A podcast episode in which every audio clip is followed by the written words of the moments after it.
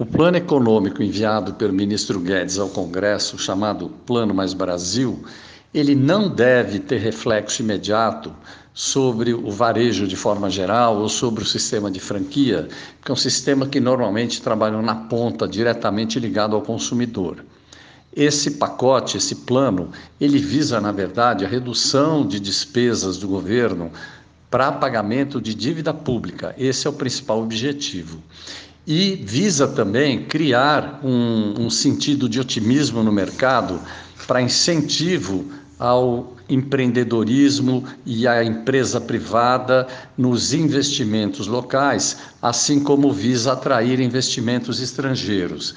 Aí sim, no decorrer dessa cadeia, nessa cadeia toda produtiva, a partir dos primeiros investimentos, é que se poderia chegar ao varejo lá na ponta, de forma que isso não vai acontecer no primeiro momento, isso poderá acontecer com o cenário sendo positivo a médio e longo prazo.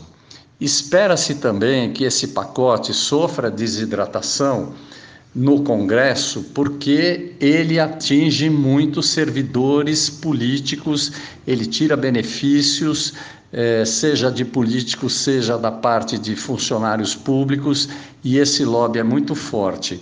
Então, ele vai ser desidratado de alguma forma.